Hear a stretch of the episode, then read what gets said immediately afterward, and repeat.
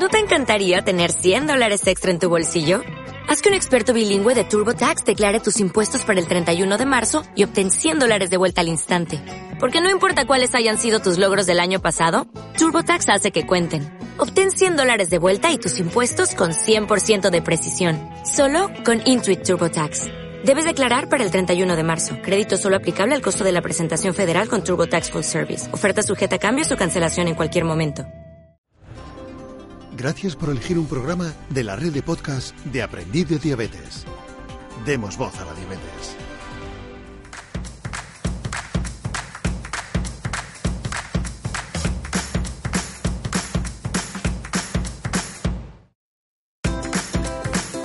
Muy buenos días y bienvenidos a Aprendiz de Diabetes. Hoy es miércoles 14 de noviembre y por si no lo sabías, es el Día Mundial de la Diabetes. Así que estamos de celebración y no hemos encontrado mejor manera de celebrarlo que grabando este episodio especial de Aprendiz de Diabetes.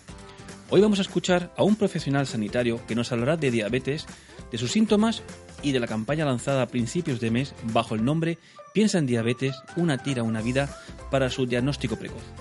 Pero además vamos a tener a dos madres que compartirán con nosotros sus testimonios acerca del debut de sus hijas.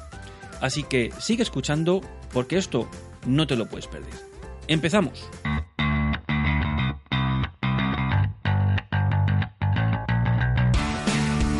El Día Mundial de la Diabetes se creó en 1991 por la Federación Internacional de la Diabetes y la Organización Mundial de la Salud como medio para aumentar la concienciación global sobre la diabetes. Esta celebración gira en torno a una idea central, un tema de especial atención que para este año y el que viene se ha elegido diabetes y familia. Cada 14 de noviembre tenemos una oportunidad perfecta para conseguir captar la atención del público hacia las causas, síntomas, complicaciones y tratamiento de esta grave afección que se encuentra en constante aumento en todo el mundo. Y es que al ver las cifras podemos hablar de epidemia. La diabetes es un problema de salud pública a nivel mundial con más de 450 millones de personas afectadas en el año 2017. Y como decía, una proyección ciertamente inquietante.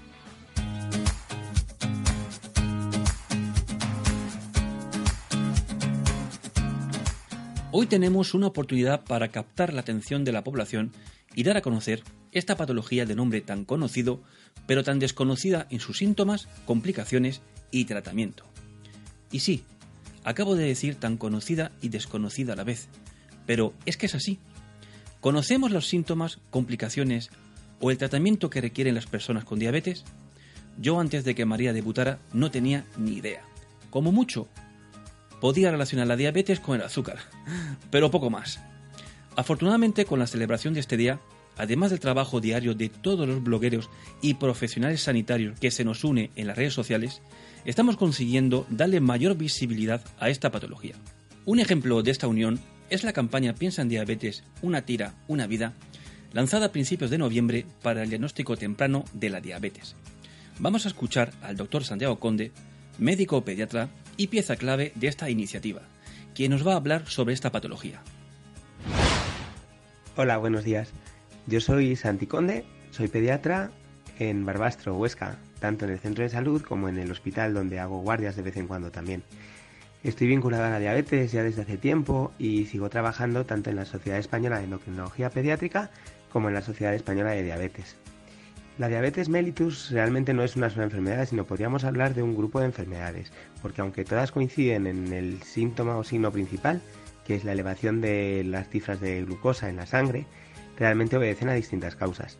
Las principales son la diabetes tipo 1, que se debe a una destrucción autoinmune, es decir, por la propia inmunidad de la persona que la sufre, de las células beta del páncreas, que son las que producen la insulina, con lo cual deja de producirse insulina y hay que administrarla desde fuera a través de inyecciones o bombas, etc. Y la otra más frecuente, mucho más frecuente que la tipo 1, es la diabetes tipo 2, que se produce sobre todo por resistencia del organismo al funcionamiento de la insulina y que sí que va muy ligada a los hábitos de vida, ¿vale? Pues sobre todo al sedentarismo, al sobrepeso, la obesidad, al consumo excesivo de azúcares refinados, a la existencia de una genética de riesgo, antecedentes familiares u otros factores que pueden ayudar a que la diabetes a lo largo de los años se vaya desencadenando. La diabetes tipo 2, como os decía, es muchísimo más frecuente y se supone que hasta el 90% de los casos son de tipo 2.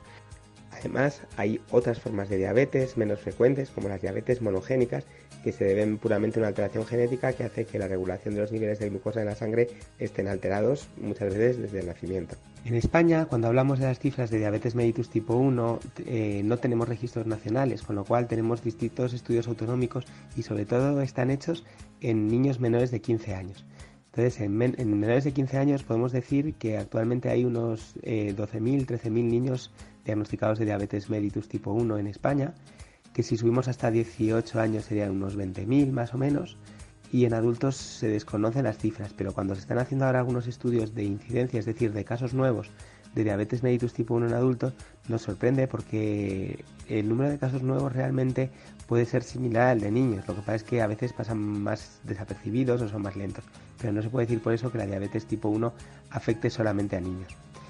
La diabetes mellitus tipo 2 afecta eh, a unos 3 millones de personas en España que lo sepan. Pero los datos del estudio diabetes hablan de que podría haber un millón y medio o incluso dos millones de personas más que tengan diabetes y no esté diagnosticada. Además, este año el mismo estudio diabetes ha sacado los resultados de incidencia y han encontrado que 386.000 personas desarrollan diabetes tipo 2 en España cada año. Los síntomas de la diabetes mellitus tipo 1 y sobre todo en los pacientes de menor edad suelen progresar rápidamente, en, semanas o incluso a veces en días, de forma que característicamente aparece una necesidad de orinar mucho, mucha cantidad, los niños que ya no mojaban la cama a veces vuelven a mojarla o se tienen que despertar por la noche a hacer pipí. Beben mucho para compensar la gran cantidad de líquidos que pierden en la orina. Todo esto es debido a que en la glucosa que está en exceso se elimina la orina, por eso orinan mucho y por eso tienen que beber mucho también. Suelen tener apetito aumentado, aunque los niños más pequeñitos a veces se descompensan rápido, entran en cetosis y tienden a perder el apetito suelen adelgazar, coman sobre todo, o sea, coman mucho, coman poco, lo que vemos es que hay pérdida de peso y que no se explica por otros motivos. Además puede haber cansancio físico, dificultad de concentración, los niños más pequeños están más irritables a veces, en fin, otros síntomas que, que pasan a veces desapercibidos, pero que sin embargo cuando se consulta, cuando se ha hecho el diagnóstico, la familia suele reconocer que algunos de esos síntomas ya estaban desde hacía algunos días o como decía, semanas. En el caso de la diabetes mellitus tipo 2, la aparición de los síntomas es mucho más lenta, mucho más progresiva, no se instauran a lo largo de días, sino a veces de meses, las cifras de glucemia poco a poco se van elevando. Y por eso, aunque sí que es cierto que a veces se pueden reconocer los síntomas, lo habitual es que sea prácticamente asintomática y que en algunas personas les descubra por una analítica, bien buscando la diabetes o a veces, por ejemplo, en un preoperatorio, o que lleven años sin diagnosticar y que cuando se diagnostique incluso puedan presentar algunas complicaciones como una albuminuria, por ejemplo, que es un daño del, riñón, porque realmente estaban con cifras de glucemia elevadas, pero no se habían diagnosticado. La prevención de la diabetes tipo 2 sobre todo vendría mediada por la necesidad de mejorar el estilo de vida, mejorar los hábitos, sobre todo a nivel de alimentación, ¿vale? En cuanto a llevar una alimentación saludable, evitar la ingesta excesiva de hidratos de carbono, sobre todo refinados, evitar la ingesta de azúcares, vamos, de bollería, de productos precocinados, etcétera, refrescos que llevan muchísimos azúcares, eh, evitar el sobrepeso y la obesidad, ¿vale? Y aumentar la actividad física, que muchas veces las personas que la sufren hacen poca actividad física, son sedentarios, a veces por las necesidades de la, de la vida, ¿no? Pues por el trabajo, pues porque no tienes mucho tiempo para hacer ejercicio. Entonces tenemos que intentar integrar una actividad física regular eh, dentro de nuestras vidas, ¿vale? A cualquier edad. Y por supuesto todo lo que estamos hablando, alimentación, actividad física y todo, en todas las etapas de la vida, incluso desde, desde el embarazo, se ha visto que una mujer embarazada que se cuida, que cuida su alimentación, que hace actividad física, ya está influyendo en la prevención de la diabetes en el que va a ser su hijo. Y hablando tanto de la diabetes tipo 1, de diabetes tipo 2, os voy a contar el origen de esta campaña que hemos lanzado a las redes sociales durante este mes de noviembre. Piensa en diabetes, una tira, una vida. Primeros de febrero de este año 2018 saltó a los medios de comunicación la noticia de que un joven de 17 años había fallecido en Reino Unido por culpa de una acidosis no diagnosticada. Al parecer él había acudido a un centro sanitario por dolor abdominal, se le habían pautado laxantes pensando que la causa de ese dolor era estreñimiento y a la mañana siguiente en su casa el joven había fallecido porque lo que tenía era una cetoacidosis diabética y no se había diagnosticado. En España tenemos un grupo de personas y familias afectadas por la diabetes que se llama Noches sin Dormir Y en ese grupo, una noche de primeros de febrero, estuvimos comentando la noticia y vimos que muchas familias españolas también habían sido afectadas por un retraso en el diagnóstico. Incluso a veces, teniendo síntomas claros y sospechando los padres de un niño que eso era una diabetes, habían acudido a centros sanitarios y no se les había realizado una medición de glucemia y no se había pensado en diabetes. Esta historia es más común de lo que, de lo que se piensa. Nosotros habíamos tenido también experiencias cercanas de diagnóstico de casos así, pues a lo mejor un niño que iba con síntomas de diabetes había ido a un centro de urgencias y le habían dicho que le iban a pedir una analítica para la semana siguiente. Y a veces esto es entendible porque muchos médicos de atención primaria, por ejemplo, están acostumbrados a la diabetes tipo 2, que como os he dicho es lenta, y no tienen en cuenta, porque es mucho menos frecuente, que un niño con esos síntomas puede tener una diabetes mellitus tipo 1. Por todo ello pensamos, ya llevábamos tiempo desde la anterior campaña que se había hecho en España, que fue en 2008, con carteles que se distribuyeron también en farmacias y en centros sanitarios, y ya decíamos, oye, pues igual deberíamos retomar esa campaña. Yo tengo la suerte de que trabajo tanto en la Sociedad Española de Diabetes como en la endocrinología pediátrica y, dije a la gente que estaba allí, oye, esperad, en vez de lanzarlo así al tuntún en las redes, igual podemos trabajar esto un poco con las sociedades científicas e intentar mm, dar unos materiales con contenido y que puedan llegar a más gente, ¿no? Y que esté trabajada desde el principio por todos nosotros juntos.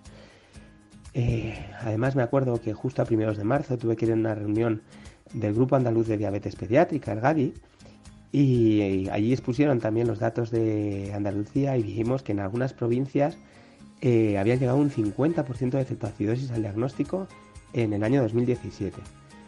Con lo cual confirmábamos, es que hay que hacer una campaña, por lo menos en los niños ya. Y yo mismo en Aragón, cuando trabajé los datos de 2017, me encontré que en Aragón 53% de cetoacidosis. Y dije, jo, es que nos está pasando en todas partes. Es que no estamos reconociendo bien los síntomas. Entonces sean motivos suficientes para empezar ya la campaña en la diabetes tipo 1. Pero bueno, en este grupo de personas con diabetes que os digo que es noche sin dormir, también hay personas con diabetes tipo 2, estamos jóvenes, adultos, y había voces que decían, oye, pero es que siempre habláis de los niños, es que es que a mí también tardaron en diagnosticarme mi diabetes tipo 2. Es que los adultos también tenemos diabetes tipo 1 y, se ha diagnosticado a lo mejor más tarde de lo que nos gustaría.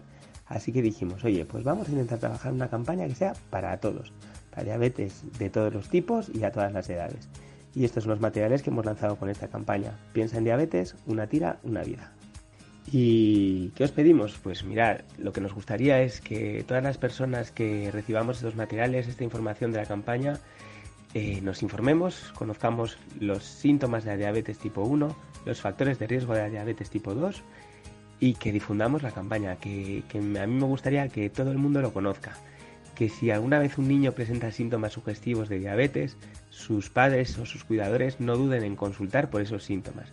Y algo que también es muy importante, que es que si algún sanitario recibe a un niño o a un adulto con síntomas sugestivos de diabetes, no dude en realizar una prueba de glucemia para confirmar si eso es una diabetes o es otra cosa. Porque así evitaremos el retraso en el diagnóstico y así evitaremos muchos casos de cetoacidosis diabética. Y ahora que la campaña lleva más de una semana en marcha, que hemos llegado al Día Mundial de la Diabetes, no me queda otra cosa que agradeceros a todos los que habéis estado compartiendo los materiales, pero muy especialmente a los que habéis estado trabajando en la campaña desde el principio. Precisamente a vuestro equipo de aprendiz de diabetes y a Sergio Cerrón, Diabetes a Tiras, porque nos ha ayudado muchísimo, igual que vosotros, en el diseño de los materiales. Y con ellos, pues el equipo del Grupo de Trabajo de Diabetes de la Sociedad Española de Endocrinología Pediátrica, el equipo de Epidemiología de la Sociedad Española de Diabetes y las juntas directivas de las sociedades, porque son los que nos han apoyado desde el principio para ir elaborando los materiales y darles realmente un toque profesional, sobre todo a los contenidos para personal sanitario y también, por supuesto, a la Federación Española de Diabetes y a Semergen, que nos han avalado en la campaña para que llegue a cuanta más gente, mejor. Que cada vez antes todo el mundo conozca los síntomas de la diabetes, los factores de riesgo de diabetes tipo 2 y se puedan diagnosticar en mejores condiciones para evitar complicaciones a largo plazo. Muchas gracias a todos y feliz Día Mundial de la Diabetes. Poco más que añadir después de haber escuchado a Santi. La verdad es que solo puedo tener palabras de agradecimiento hacia él. Mil gracias por tu tiempo. Llega el turno de los pacientes y familiares. Contacté por las redes sociales con dos madres que no dudaron en enviarme sus testimonios sobre el debut de sus hijas. Coincidimos en muchos puntos y me siento muy identificado con ellas. Vamos a darle paso a Eva, una mamá que conocí por Instagram, de la cuenta Una mamá no se rinde, quien va a compartir su testimonio con todos nosotros. Adelante, Eva. Bueno, pues yo soy, soy Eva, eh, madre de una niña con diabetes tipo 1. Vivimos en Suecia y bueno, os cuento un poco cómo, cómo fue nuestra historia cuando, cuando mi hija debutó. Todo empezó, a ver, ella tenía siete años y como yo, yo siempre pienso ahora, después de, de, saber los síntomas y de, de, no sé, un poco como que echas mal vista atrás, yo creo que todo empezó como seis meses antes de que ella debutara. Porque yo no tenía ni idea de los síntomas de la diabetes tipo 1. De hecho, no tenía ni idea de lo que era esta enfermedad y me pilló totalmente por sorpresa. Todo empezó porque mi hija cada día yo le notaba que, bebía más agua. Ese fue el primer síntoma más fuerte. Ella cada día tenía más necesidad de beber agua, me pedía que le... O sea, ella para ir al colegio llevaba una botella de, agua de casa, ¿no? Y, cada día quería que yo le pusiera una botella de agua más grande. Y yo decía, madre mía, ¿cuánta agua, cuánta agua bebe? Pero bueno, mm, claro, no sé, tampoco le daba ninguna, ninguna importancia. Todo el mundo dice, ah, no, si beber agua es muy, es muy bueno, es muy sano. Yo decía, mira qué bien, mi hija bebe agua. Pues ya está. Eh, luego cada día comía más, también. Y lo mismo, no, no, si eso es bueno, los niños, los niños cuando comen, cuando comen en que están bien, si no, no comerían. Si cuando están enfermos no comen. Claro, esos eran dos síntomas que te enmascaraba totalmente que ella podía tener alguna enfermedad. Luego, eh, bueno, todo esto, unos seis meses que no, poquito a poco, poquito a poco, fue todo poco a poco, pero ahora me, voy al punto en el que eran como dos semanas antes.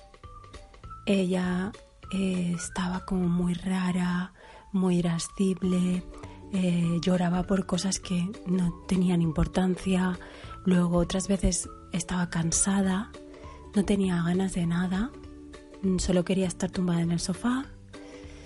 Em, como yo creía que era que quería ver el iPad, lo típico, o sea, siempre había algo que me enmascaraba y que yo pensaba que era como una mala conducta, ¿no? O sea, eh, no, es que quiere estar tumbada en el sofá porque entonces coge el iPad y quiere estar, solo quiere estar viendo el iPad, pero no, pensaba que, incluso pensaba que me mentía, que claro, ahora me da pena, pero yo pensaba, me está mintiendo, me está diciendo que está cansada para estar tumbada en el sofá viendo el iPad. Porque como yo no le dejo ver el iPad más de un tiempo, pues eso, ¿no? Todas esas cosas que van enmascarando.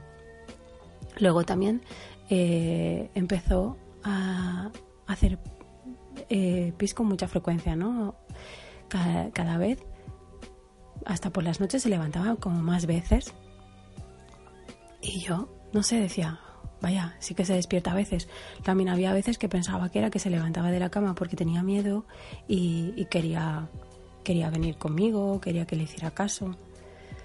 No sé, es eso, que todo lo enmascaraba a síntomas y a cosas de, mala conducta o de que actitudes que tienen los niños y que mm, los enmascaran, ¿no? Para no decir la verdad o tal. Pero bueno, yo qué sé, yo ahora me siento mal por eso, me siento mal siempre que lo recuerdo por pensar que era eso. Pero nunca, es que yo nunca no quería pensar que mi hija estaba enferma, o sea, ni lo quería pensar ni me lo imaginaba, porque no lo relacionaba con nada. Y bueno, y todo esto, pues seguimos durante unas semanas. Cada vez todo era como un poco más complicado y los síntomas más evidentes, aunque yo seguía sin verlos. Eh, porque ya empezó con dolor también de barriga. A veces me decía que tenía dolor de cabeza, a veces me decía que tenía la visión borrosa, otras veces me decía también que tenía un poco de angustia. Claro, yo las semanas de antes eh, fui al médico y le dije, mira, es que no sé qué le pasa, pero parece que... Mm, le duele la barriga, me dice que a veces que no se encuentra bien, eh, pero luego tiene muchísima hambre, siempre está comiendo. Eh, luego también mm, me dice, a veces está como cansada. Eh, y el médico me dijo, bueno, pues a ver si puede ser una intolerancia al gluten, a la lactosa, tal. En el colegio le dijimos que no le dieran nada con gluten, que no le dieran nada con lactosa. Eh, decidieron que le harían las pruebas en dos semanas si, veían, si, o sea, si veían que podía ser una cosa de estas. Eh, luego con, con el paso de los días ya eh, en, el, en el colegio también me dijeron que en el parque cuando salían a jugar ella no jugaba, que ella decía que estaba cansada y que no tenía ganas de correr que no tenía ganas de jugar a pillar, que no tenía ganas de, jugar, vamos, lo que era en, en, haciendo cualquier actividad física, que ella decía que se quería quedar jugando sola. O luego empezó a decir que, que jugaba con su amigo invisible. Claro, es que al final era todo súper raro. Y yo veía que algo le estaba pasando y no sabía qué, no sabía cómo identificarlo. El caso es que fuimos otra vez al médico, le dijimos que de momento parecía que la lactosa o el gluten no era, se lo habíamos quitado y la niña seguía igual, cada vez era más, todos unos síntomas más, más extraños. Y, y bueno, em, todo esto me remueve un poco recordarlo, porque también me acuerdo como, como eso, como ella me decía, estoy cansada, me duelen las piernas me decía, no, no me decía que le dolían, me decía que le pesaban las piernas. Yo estaba en esos momentos ya estaba empezaba a estar un poco angustiada. El día que sí que ya pensé que algo pasaba fue una noche que, se hizo pis en la cama. Claro, cuando se hizo pis en la cama a mí eso ya me pareció muy raro porque mi hija hacía muchísimo tiempo que no se hacía pis.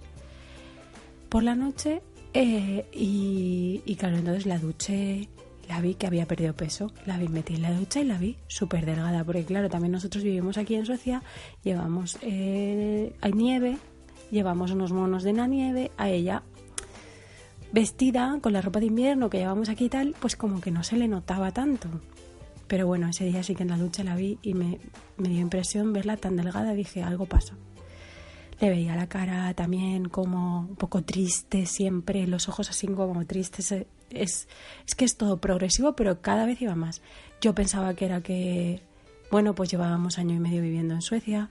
Dicen que los niños se adaptan, pero a ver, los niños se adaptan a la fuerza y los niños tienen una, una actitud ante la vida en la que pueden permitirse eh, evadirse más de los problemas a lo mejor que nosotros. Ellos se ponen a jugar y sí que realmente se pueden llegar a olvidar, ¿no? A lo mejor, pero también, pero también les afecta y también lo llevan mal. Entonces yo pensaba, a lo mejor ahora, después de año y medio, mi hija ya está siendo consciente de que vamos a estar tiempo aquí, de que vamos, va a tener que adaptarse a vivir aquí durante bastante tiempo y a lo mejor empieza a llevarlo mal. Ella en algunos momentos me decía que, que quería volver a España, que porque ella tenía que vivir aquí si ella era española. O sea, que también tuvo un proceso ahí un poco psicológico en cuanto a la adaptación, que yo creo que yo también confundí con los síntomas de la diabetes en cuanto a su tristeza o sus cambios de humor. El caso es que, bueno, ese día ya cuando ella se hizo pis en la cama, yo pensé que, estaba pasando algo y que, no era normal. Esa noche, eh, bueno, eso serían como las 3, las 4 de la madrugada y yo ya esa noche ya no pude dormir. Ya es como que me dio una impresión de que algo pasaba. Mm, me metí en internet, eh, lo típico, metes los síntomas. Eh, un niño de 7 años que se hace pis en la cama y me apareció diabetes tipo 1, así directamente. Yo leí los síntomas y bueno, pues me asusté porque pensé que a lo mejor podía estar con, con una situación de peligro y, y ya mm, pues desperté a mi marido, le dije que nos teníamos que ir a urgencias. Eh, y, nada, y nos fuimos para decirles directamente que queríamos que le hicieran la prueba de la glucosa. Porque mi hija, los síntomas que tenía, yo quería descartar que, que eran esos. Yo, yo quería que me dijera el, médico que estaba loca, pero, pero por desgracia no fue así. Así que nada, llegamos a urgencias. En urgencias directamente dijimos que, que íbamos por eso, porque queríamos que le, que le hicieran la prueba de la glucosa, porque tenía eh, todos los síntomas de la diabetes tipo 1 y bueno, pues la atendieron enseguida.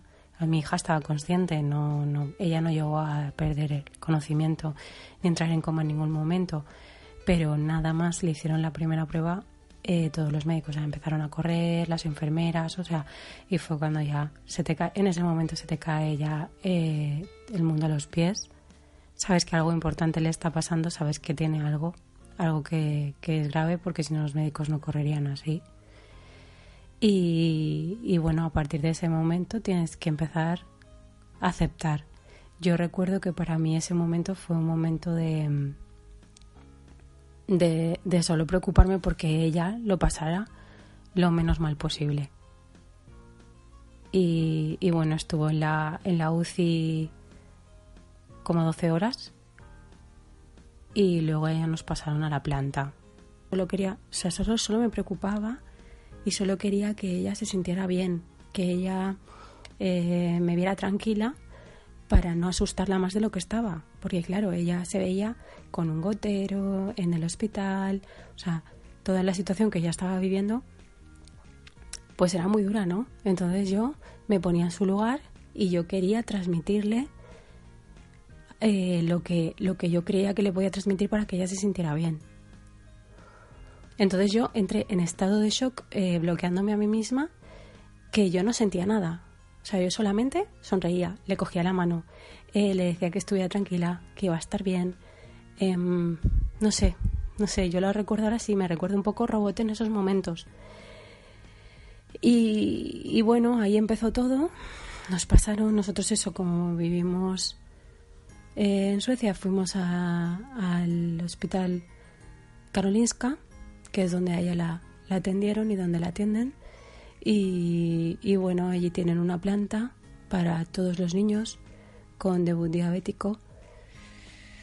Y, y teníamos unas habitaciones, estábamos compartiendo habitación con, con otro niño, que también, ese niño también acaba de debutar, claro. Y lo que hacían era eh, empezar la educación desde, desde, bueno, desde el primer día. Teníamos una cocina que nos hacía la enfermera ir todos los días a la cocina para coger el desayuno, para coger la comida, para coger la cena. Y en esa cocina íbamos practicando.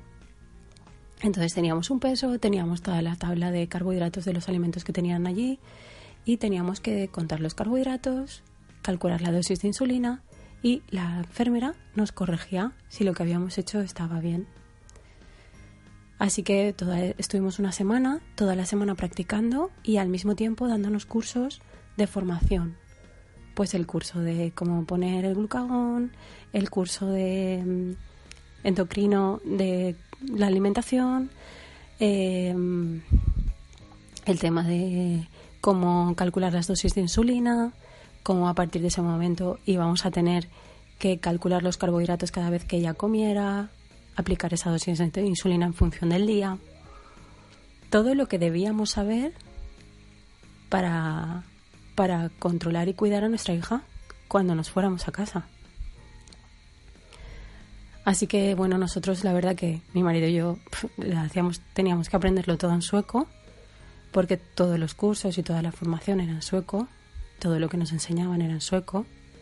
Entonces eso también fue duro, fue muy duro, porque cuando tú empiezas con, con el tema de la diabetes y a tener que aprender todo lo que tiene que aprender, todo el lenguaje de, la diabetes, eh, ya es complicado. Pues si encima esto te lo tienes que aprender en sueco primero y luego traducir o bueno al revés a veces lo que hacíamos es que eh, en la clase entendíamos lo que podíamos en el curso que nos, que nos explicaban entendíamos lo que podíamos y luego nosotros lo traducíamos nos lo aprendíamos en español o las dudas que podíamos tener las cosas que tal eh, muy complicado, muy complicado. La verdad que, que el debut fue duro porque nosotros estábamos solos también. Mi marido y yo no tuvimos apoyo de ninguna, de ninguna clase familiar, claro. O sea, nuestras familias estaban en, en España. Y bueno, sí que vinieron, sí que vinieron a vernos, pero, pero es un poco complicado porque luego, claro, la estancia, todo, o sea, muy complicado, muy complicado. Cuando tienes una enfermedad y vives fuera y no tienes a tu familia cerca, es más duro. Pero bueno, mm, nosotros tuvimos que hacer piña. Eh, los tres dijimos que esto no iba a poder con nosotros y, y que saldríamos adelante. y que, y que no, y que íbamos a ser felices y que íbamos a luchar para que, para que esta enfermedad no nos quitara eh, parte de, la alegría de, nuestras vidas, ¿no? Que al principio es un poco como nos sentíamos y lo que, lo que sientes, ¿no? Sientes un poco como, o sea, esto que me ha caído aquí, a mí encima, no sé si voy a poder llevarlo como para, para ser feliz y para, y para vivir con alegría, ¿no? Pero, pero bueno, sí, se pasa una temporada mala, al principio es muy duro, al principio todo te parece, todo te da miedo, todo te parece muy complicado, pero luego poco a poco vas asimilando los conceptos, es algo que lo haces todos los días, a todas horas, entonces practicas, practicas, practicas, practicas y la práctica de maestros. y luego, ahora pues ya podemos decir que, que nosotros dos años, dos años y medio después, yo diría que hemos conseguido volver otra vez a, a, nuestras vidas, a, tener un poco la misma felicidad que teníamos antes, ¿no? Eh, de, mm, un poco la, la estabilidad en cuanto a la felicidad que tienes antes, porque nosotros podemos hacer vida normal, es verdad que aquí tenemos muchas ventajas.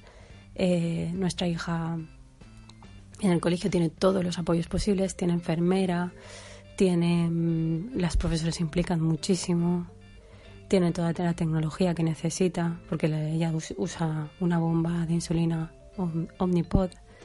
Es Omnipod, la bomba que es compacta, no tiene cable. Luego el Descom G5 es el que estamos usando en estos momentos de monitor continuo de glucosa. Y, y la verdad que eso nos da mucha, mucha libertad porque estamos nosotros conectados con el móvil en todo momento, sabemos cuánto está, eh, ella le da libertad como para poder quedarse, por ejemplo, una tarde a jugar en casa de una amiga, nosotros nos sentimos seguros. Entonces, todas esas cosas ha, hecho que volvamos otra vez a, retomar nuestras vidas.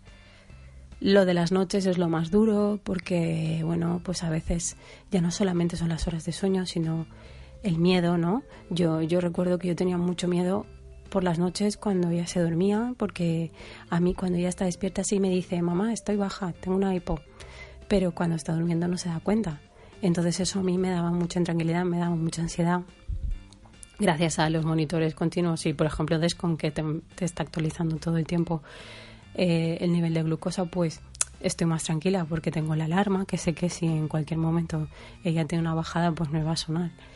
Y todas esas cosas son las que me han dado ahora ya pues un poco más de tranquilidad y me han dejado retomar nuestra vida.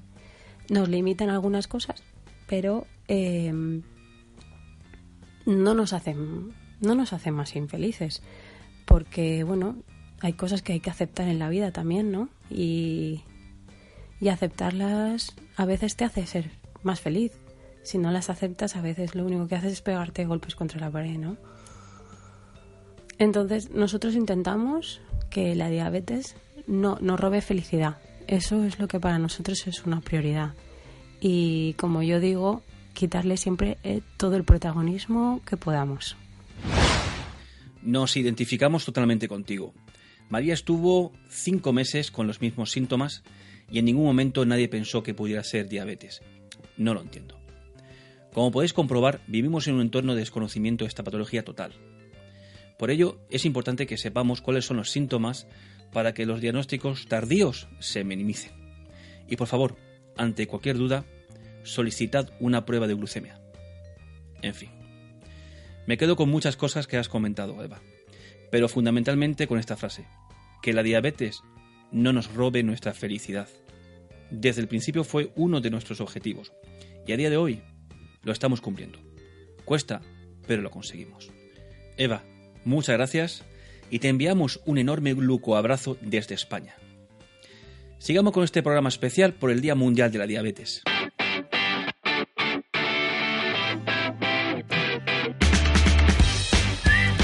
Turno ahora para el binomio formado por madre e hija, pero esta vez desde España, concretamente desde Madrid. Escuchemos a María José y a Mar. Hola José Manuel, yo soy María José, la mamá de Mar, y esta es Mar. Hola José Manuel, yo soy Mar. Os queríamos contar un poco cómo fue el, el debut de la diabetes tipo 1 Uno. mellitus que ha, si- Mellitus. mellitus, que ha sido este año en el mes de julio. Eh, a raíz de una visita al médico por motivos de sequedad, la doctora solicitó un análisis de una analítica a mar. Y después de venir un fin de semana, de estar de viaje, porque era el mes de julio, no, la llamó por teléfono un lunes para preguntarle si se los había hecho en ayunas o no, porque el azúcar le había dado alta. Eh, como Mar le contestó que el análisis se lo había hecho en ayunas, le dijo que nos pasábamos por el centro médico, que tenía un debut diabético. Eso en ese momento a nosotros nos sonó a chino. Así que nos fuimos para allá, no, le hicieron una prueba de pincharle en el dedo para verlo Para medir de capilar. una medida capilar, el análisis de cetoacidosis y nos hicieron un informe y nos mandaron al hospital. En ese momento estábamos pues completamente perdidos, íbamos haciendo un poco lo que nos decían, lo justo coger las cosas, irnos al hospital. Esto era el 31 de julio y allí estuvo Mar una semana en el hospital que nos dio agosto, con lo que supone un verano, un mes de agosto en un hospital, cambio de habitaciones, lo que le tenían que enseñar de la educadora en una semana fue en un día. Mm, aprendimos todo como muy deprisa y un viernes eh, le dieron el alta. Nos encontramos en pleno mes de agosto teniendo que aprender de todo. No estaba además casi ningún miembro de la familia en Madrid porque estaban todos de vacaciones. Nosotros los planes los tuvimos que cambiar por completo. Insisto que es que estábamos muy perdidos. Quizá lo más complejo de todo es psicológicamente que tú cuando hay una enfermedad que que, que te va avisando progresivamente, pues quizá te, tengas más capacidad de adaptación. Pero cuando es algo que a raíz de una llamada de teléfono tu vida cambia, te cuesta un poco más asimilarlo. Los síntomas que sí los tenía, pues sí. Pero alguien que es universitario, que termina la época de exámenes y que es verano, que beba, no duerma, adelgace, coma mucho a deshoras no es algo que te llame precisamente la atención. A lo mejor deberíamos ser más conscientes de eso, que aun siendo épocas en las que se puede, puedes tener más predisposición para esas, eh, esos- esas pautas, no pierdas detalle de que todo lo que suponga salirte de la normalidad, pues puede tener un motivo que no es el que aparente.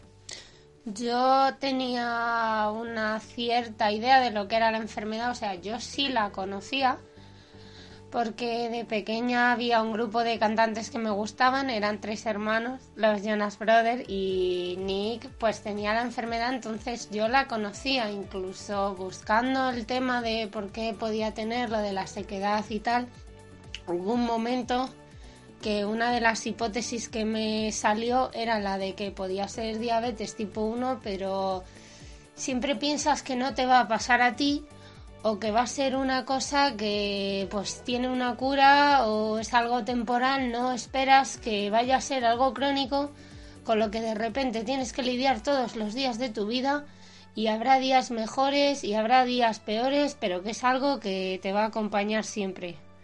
Entonces, pues sí, la parte más difícil es la psicológica porque es una batalla constante en la que no hay descansos y te tienes que adaptar porque por el momento pues no hay otra cosa y es lo que hay.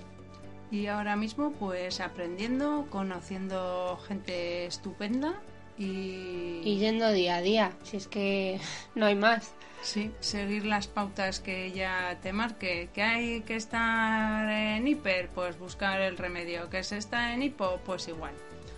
Bueno, y muchísimas gracias por la oportunidad. Por avisarnos y por dejarnos colaborar y poner nuestro granito de arena de esta forma.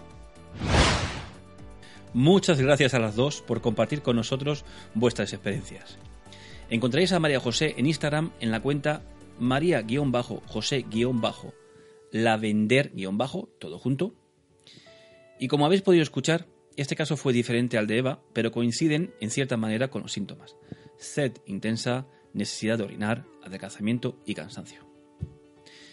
Este programa especial llega a su fin, pero antes quisiera daros las gracias por haberme acompañado y pediros que difundáis esta campaña que hemos iniciado a principio de mes bajo el nombre Piensa en diabetes, una tira, una vida. Nosotros seguiremos en nuestra red dándole voz a la diabetes, una manera que tenemos para conocer la diabetes mellitus. Bueno, o mellitus, qué maza. Hasta entonces, os enviamos un enorme glucoabrazo. Sed felices.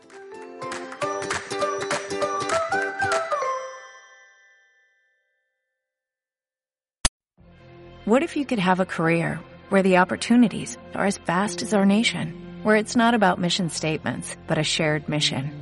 At U.S. Customs and Border Protection, we go beyond to protect more than borders, from ship to shore, air to ground, cities to local communities. CBP agents and officers are keeping people safe. Join U.S. Customs and Border Protection and go beyond for something far greater than yourself. Learn more at cbp.gov/careers.